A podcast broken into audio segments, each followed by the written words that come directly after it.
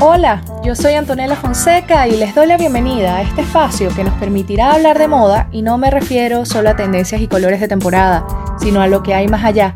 Les invito a dejarse seducir por el prisma de las distintas facetas de la industria de la moda. Esto es Behind the Showroom.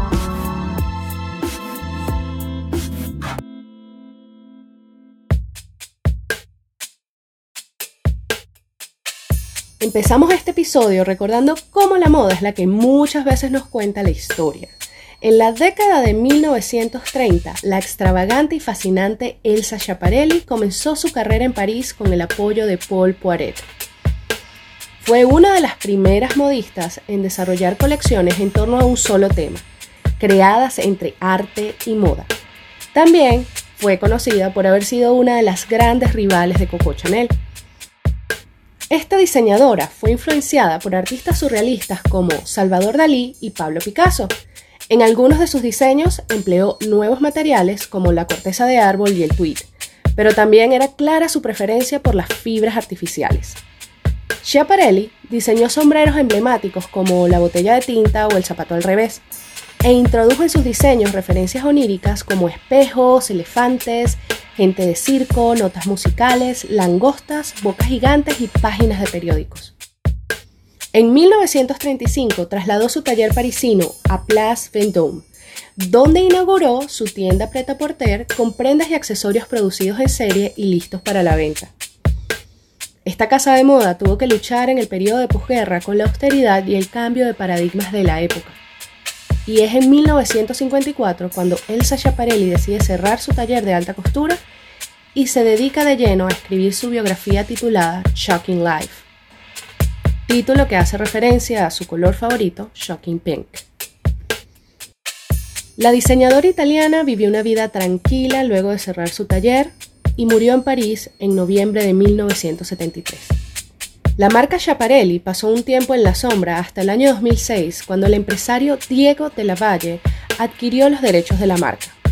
Finalmente, en 2012 se llevó a cabo el gran relanzamiento y apertura de la casa de alta costura en el número 21 de Plaza Vendôme, el mismo espacio donde él se fundó su atelier. Actualmente, Daniel Roseberry es el director artístico para todas las colecciones, proyectos y para la imagen de la casa fundada por Elsa Schiaparelli en 1927.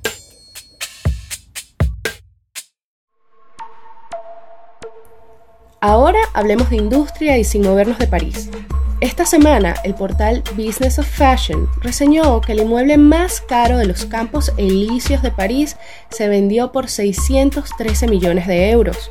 La compra fue realizada por la compañía Nike para albergar al personal de su sede francesa y abrir su tercera tienda conocida como House of Innovation. El precio pagado por la propiedad de Art Deco supera los 600 millones de euros que pagó Apple por una propiedad en la misma avenida para abrir una de sus tiendas insignia.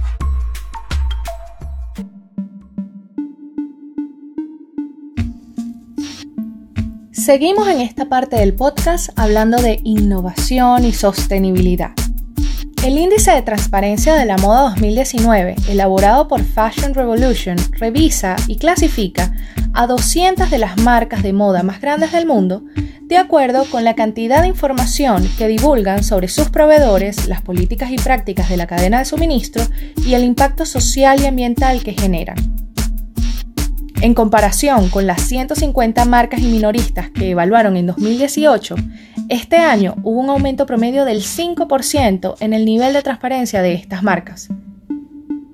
La buena noticia es que más marcas y minoristas están revelando más información a sus proveedores que lo que compartían hace tres años.